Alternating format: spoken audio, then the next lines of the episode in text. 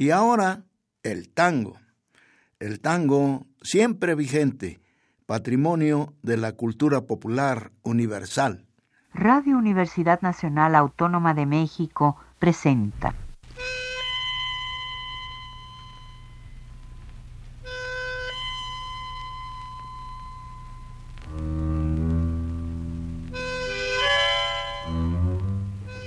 Cien años de tango.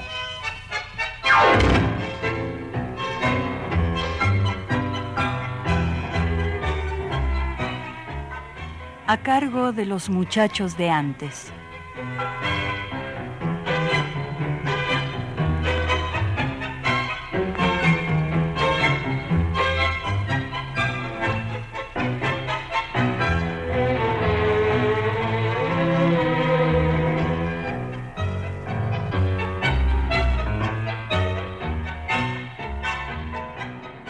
Te quejas porque la vida te da contras sin remedio, y nepelando del medio conseguís una servida.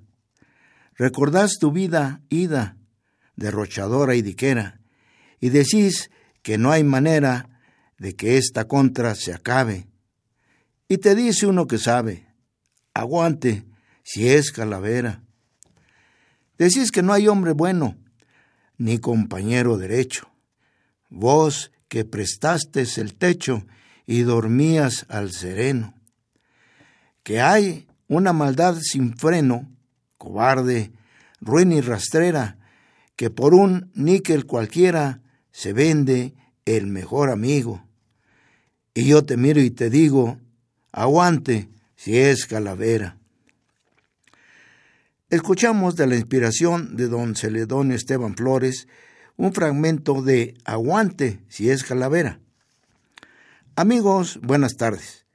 Con el gusto de siempre los saluda Jesús Martínez Portilla en la emisión de este domingo de 100 años de tango, el programa que la estación de radio de la Universidad Nacional Autónoma de México dedica desde hace 38 años a la difusión de la música nacida a orillas del Río de la Plata.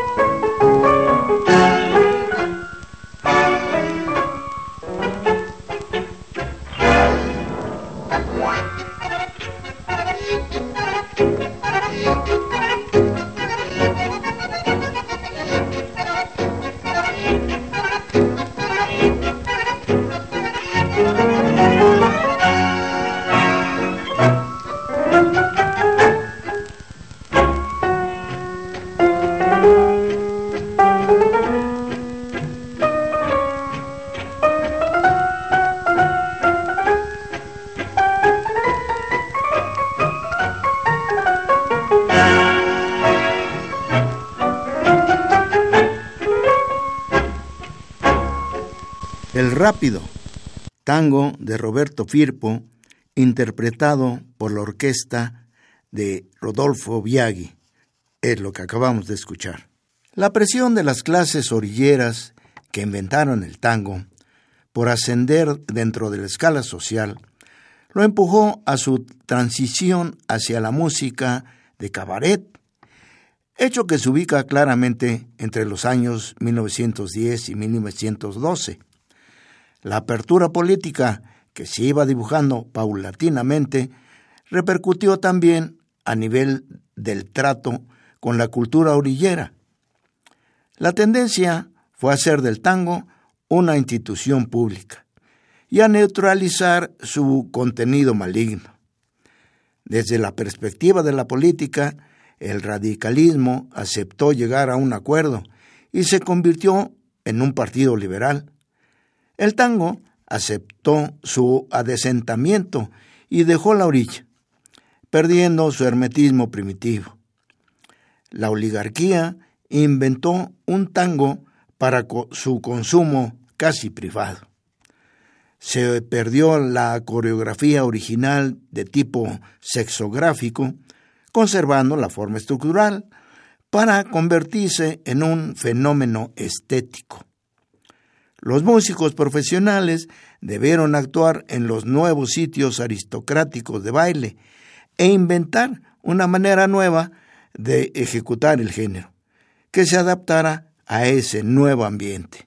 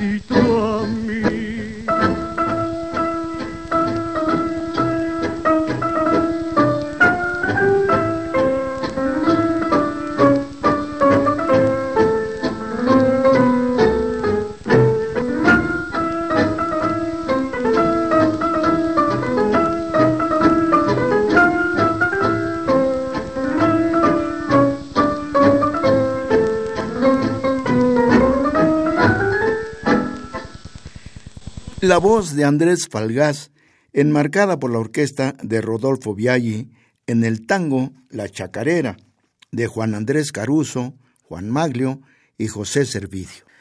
En el momento de la transición, la aristocracia practicó el tango en lugares de diversión muy ceremoniosos, sin abrir aún las puertas de sus salones a la danza de otrora malviviente.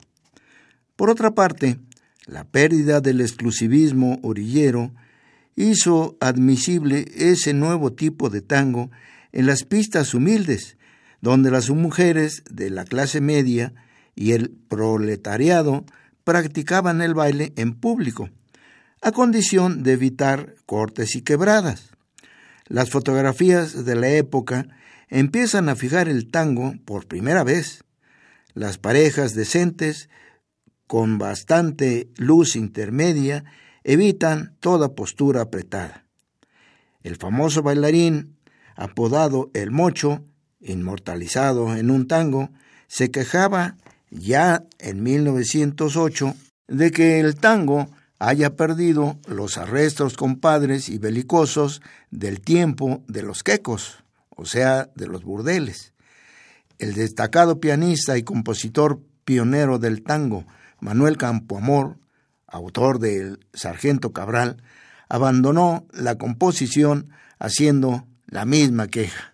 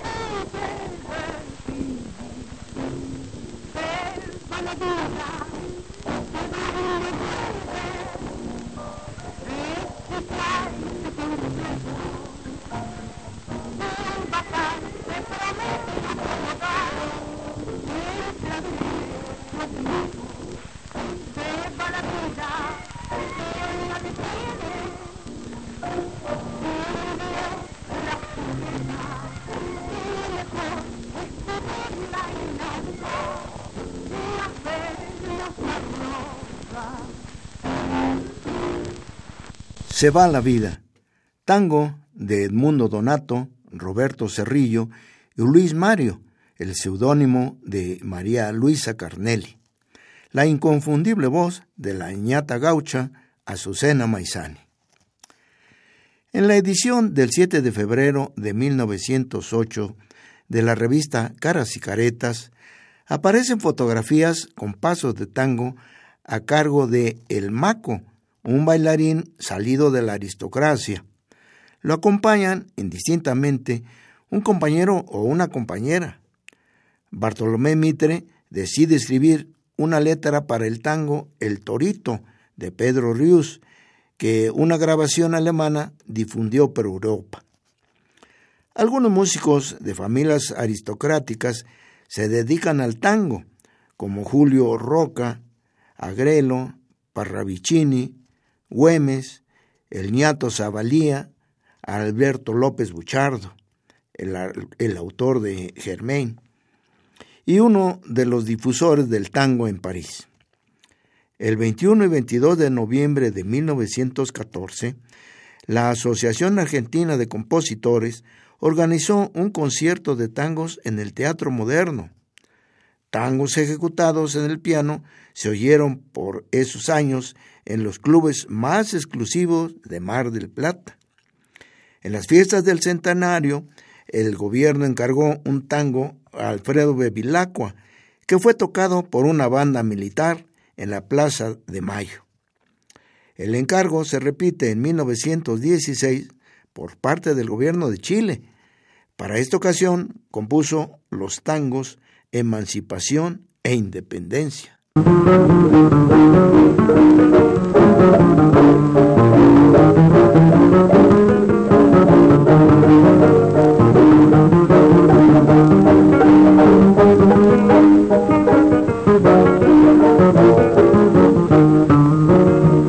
De nuevo a tu ventana, con mi guitarra para cantarte como antes te canté. A recordarte vengo tu juramento a reprocharte falta ingrato proceder. Tanto te quiero, tanto te adoro, que no podría vivir sin ti. Esto juraba cuando en mis brazos yo te estrellaba con frenesí. Mas hoy que por los casos de tu fatal mentira, conozco lo que alberga en tu alma de mujer. De veras me arrepiento de haberte conocido, de veras me reprocho lo mucho que te amé. Te quiero tanto, tanto te adoro, que no podría vivir sin ti. Esto juraba cuando en mis brazos yo te estrellaba con frenesí.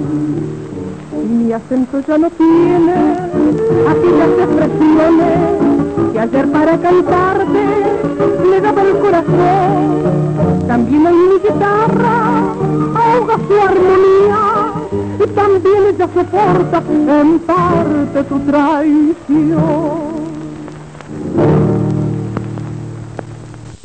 Con acompañamiento de violín y guitarra, escuchamos a Azucena Maizane interpretando el vals de Cáfere y Crespo que lleva por nombre Traición. La disolución de las orillas como una especie de ecología del hermetismo va corriendo los límites de la ciudad del tango hacia los predios de la clase media, es decir, los cafés de barrio de atenta clientela, los nuevos sitios de tango ya no bailable de Villa Crespo, Palermo, el Once, Congreso y todo lo largo de la calle Corrientes, desde Chacarita hasta el Bajo. El bandoneonista, compositor y director Augusto Pedro Berto ocupa el lugar La Oración y luego el Café Central. Por su parte, Genaro Espósito toma el Bar Iglesias, Juan Maglio el Gariboto y Vicente Greco el Estribo. Todos estos nombres de músicos y lugares muy conocidos por ustedes, amigos tangueros.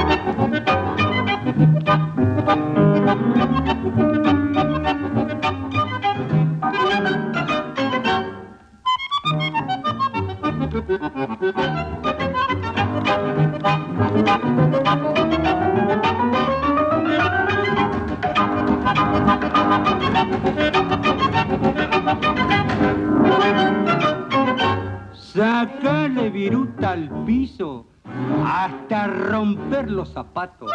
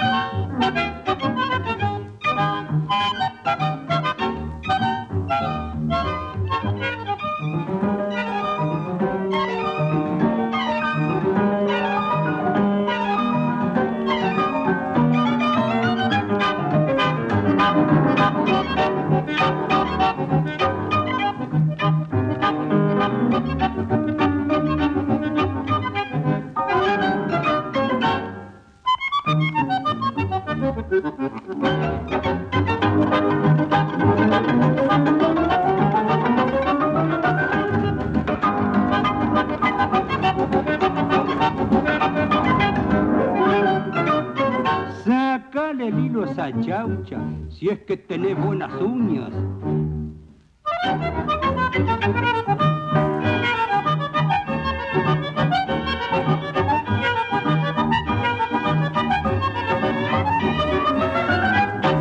Arrabalera, Milonga de Francisco Canaro, quien la interpretó con su orquesta.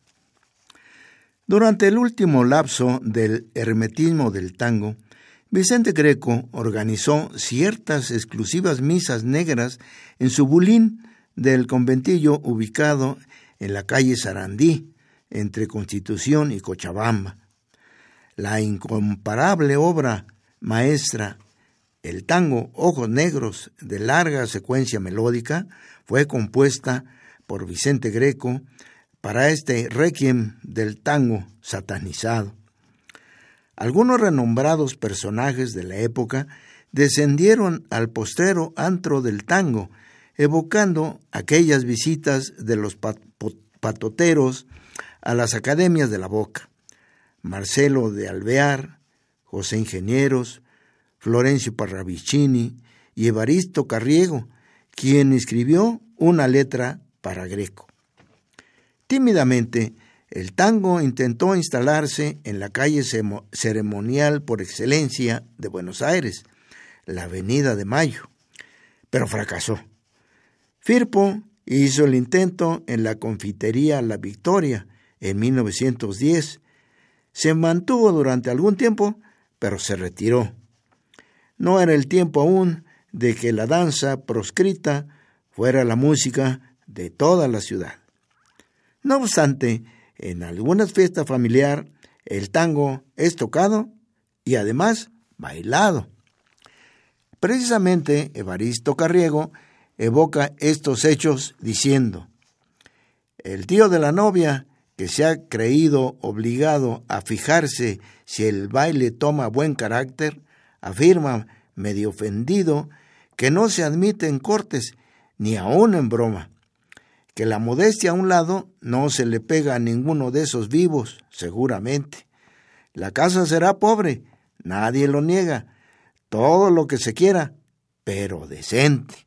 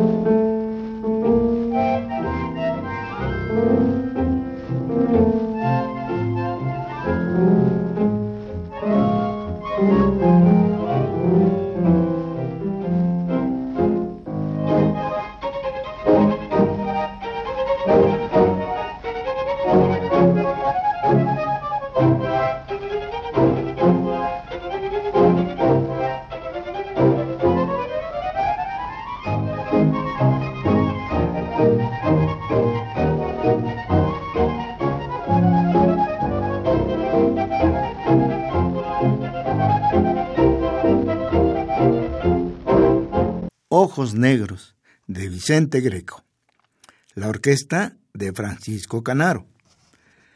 La institución típica inventada en este periodo de transición del tango, de su hermetismo orillero a su apertura e instalación en los lugares de la clase media y alta, evidentemente lo fue el cabaret. Palermo y los bajos de Belgrano se fueron poblando de establecimientos al aire libre en el que el tango, tocado para aristócratas, conservaba, sin embargo, su hermetismo, su alejamiento de la luz pública. Paralelamente, el prostíbulo, la academia y el café se fueron quedando sin músicos, emigraron hacia los lugares de mejor paja. El acuerdo que mencionamos se dibujaba sobre toda la ciudad, que se iba dibujando a su vez como la ciudad del tango. Por otra parte, apareció en escena una mercancía internacional llamada tango. En la página 110 del libro editado en Madrid en 1917 de nombre Teatro Argentino de Juan Pablo Echagüe, se lee. El tango argentino ha hecho sentir cierta influencia perturbadora en las costumbres mundanas de las principales capitales. Lo prueban las encuestas y las polémicas que a este respecto atestan la prensa extranjera. Casi no se puede abrir un diario o revista de París, de Londres, de Berlín y hasta de Nueva York sin encontrarse con referencias al tango argentino, reproducciones gráficas de sus pasos y figuras, discusiones sobre su verdadera procedencia, el salón o la suburbia, condenaciones y apologías, bienvenidas y alarmas ante la invasión.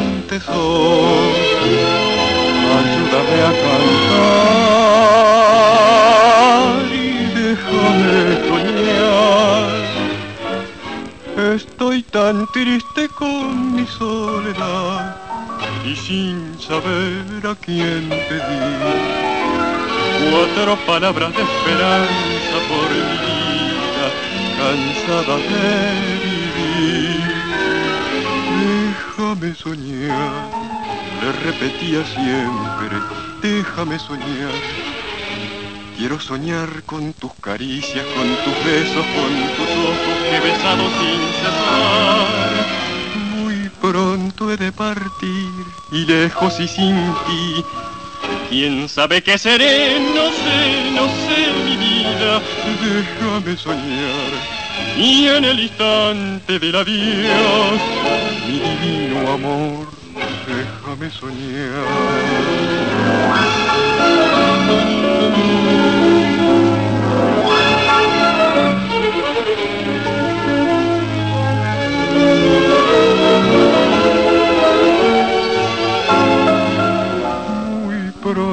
De partir y lejos y sin ti. ¿Quién sabe qué seré? No sé, no sé mi vida. Déjame soñar y en el instante del adiós, mi divino amor, déjame soñar. La voz de Armando Garrido, la orquesta de Osvaldo Fresedo, el tango Déjame soñar, Delito Vallardo y Eduardo Escalice. Uno de los mitos más difundidos respecto al tango es el del subjetivismo, que consiste en convertirlo en un sujeto, es decir, en una entidad dotada de los atributos de una persona humana.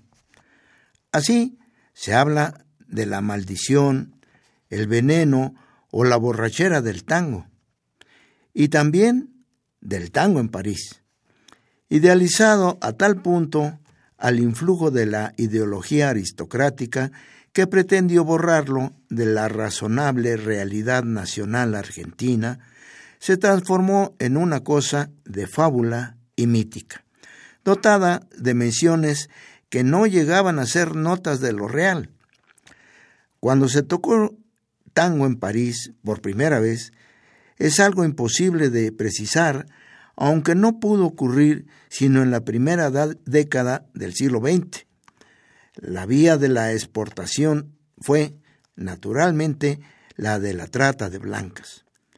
Algunos fumaderos y cafés de, de mala fama, dos dirigidos por gente eslava de la nacionalidad rufianesca por excelencia, empezaron a difundir la danza en ese sector de los bajos fondos. En 1905, los marineros argentinos de la fragata Sarmiento repartieron por Europa partituras de El Choclo y La Morocha. La mercancía prohibida en lo interno se regalaba al extranjero como una nota de color local de la gran ciudad argentina. Buenos Aires es la capital del quilombo y la música del quilombo es el tango. Obediente a la División Internacional del Trabajo, la oligarquía se presenta en Europa como la orilla del mundo.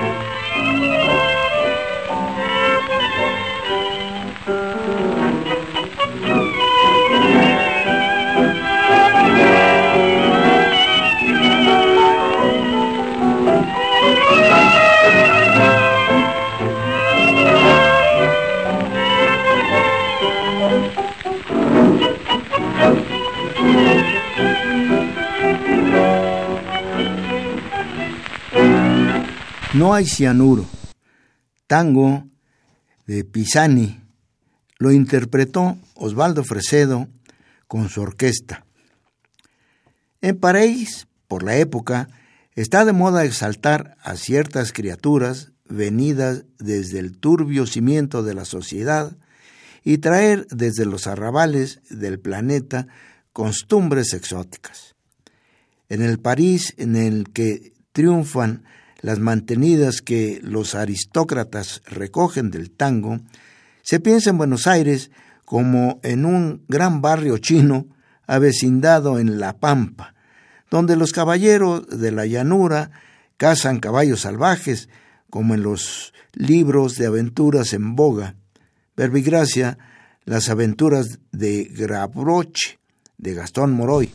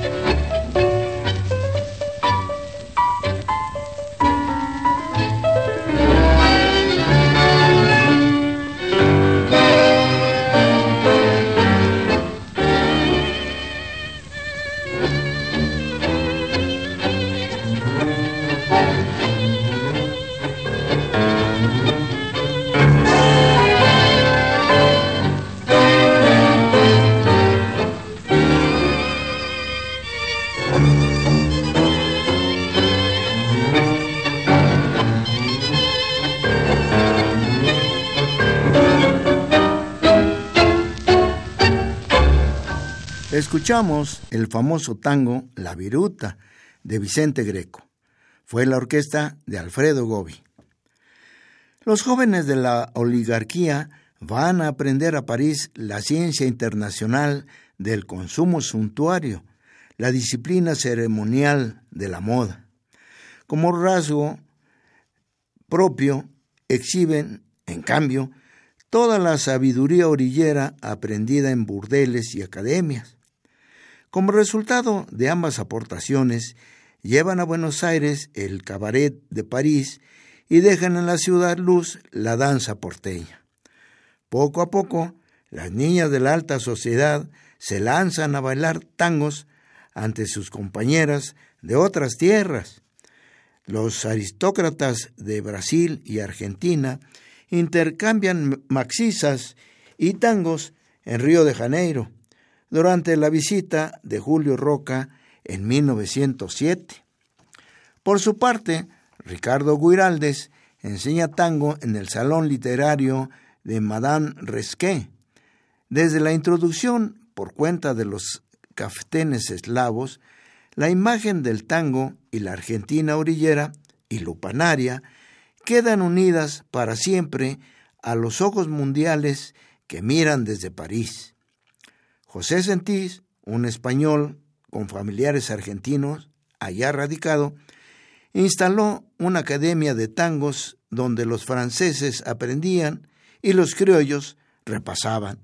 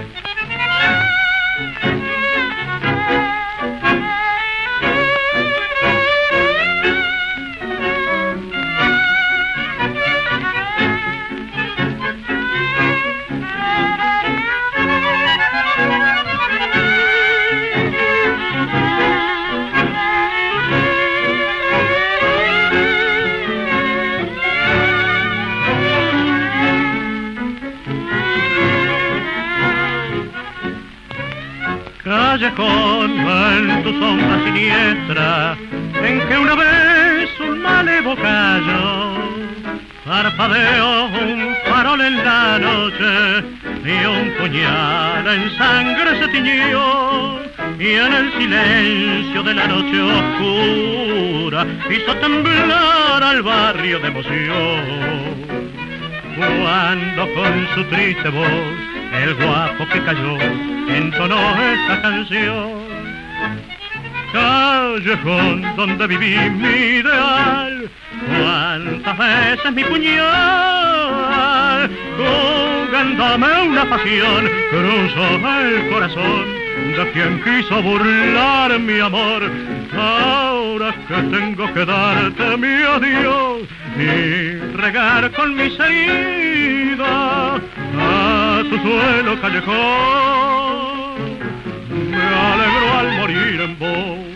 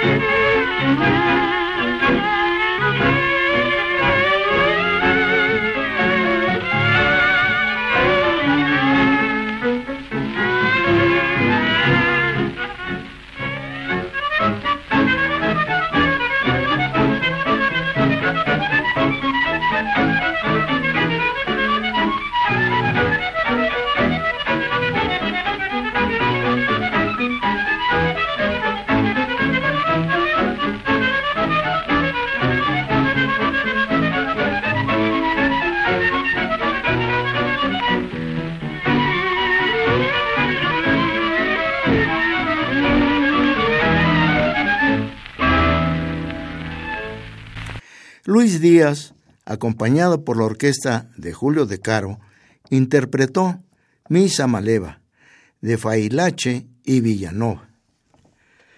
Desde principios del siglo pasado, hubo músicos de tango que viajaron a Europa, eh, comenzando por Alfredo Gobi y su esposa Flora Rodríguez, junto con Villoldo. Fueron a grabar discos en 1908 Saborido enseñó baile. En 1913 concurrió la primera orquesta, la Murga Argentina de Celestino Ferrer. También acudieron Eduardo Monelos y Vicente Loduca con el renombrado Casimiro Aín en el baile. En 1918, Genaro Espósito y Manuel Pizarro quien fundó el que fue famoso cabaret gauchesco de nombre El Garrón, cuya historia merece un capítulo aparte.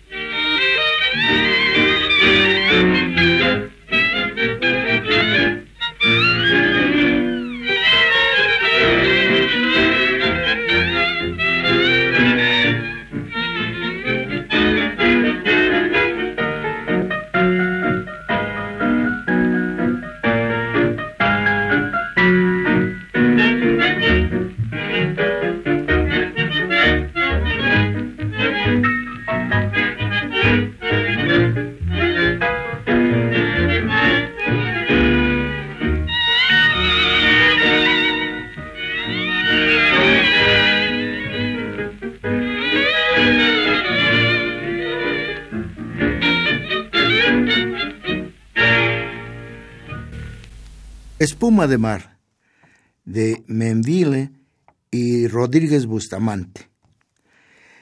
La orquesta de Julio de Caro. El estribillo lo cantó Luis Díaz. Los comentarios preparados para este programa están basados en el capítulo La transición del tango como música de cabaret del libro de Blas Matamoro, La ciudad del tango. Cerraremos el programa escuchando de Alfredo Bevilacqua el famoso Emancipación. Lo interpreta la orquesta de don Osvaldo Puriese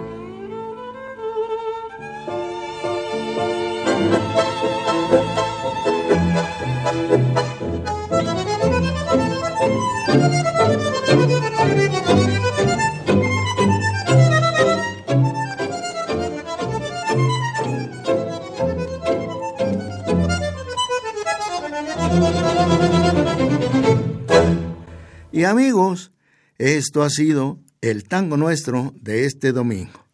Los invito a que el próximo escuchen el siguiente programa de la serie. Agradezco a Miguel Ángel Ferrini su apoyo en el manejo de los controles técnicos. Reciban ustedes un abrazo afectuoso de Jesús Martínez Portilla. Hasta pronto. Radio Universidad Nacional Autónoma de México presentó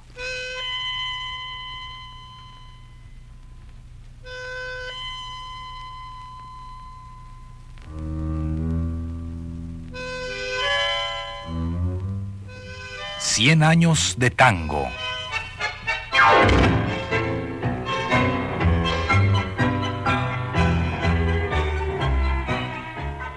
A cargo de los muchachos de antes.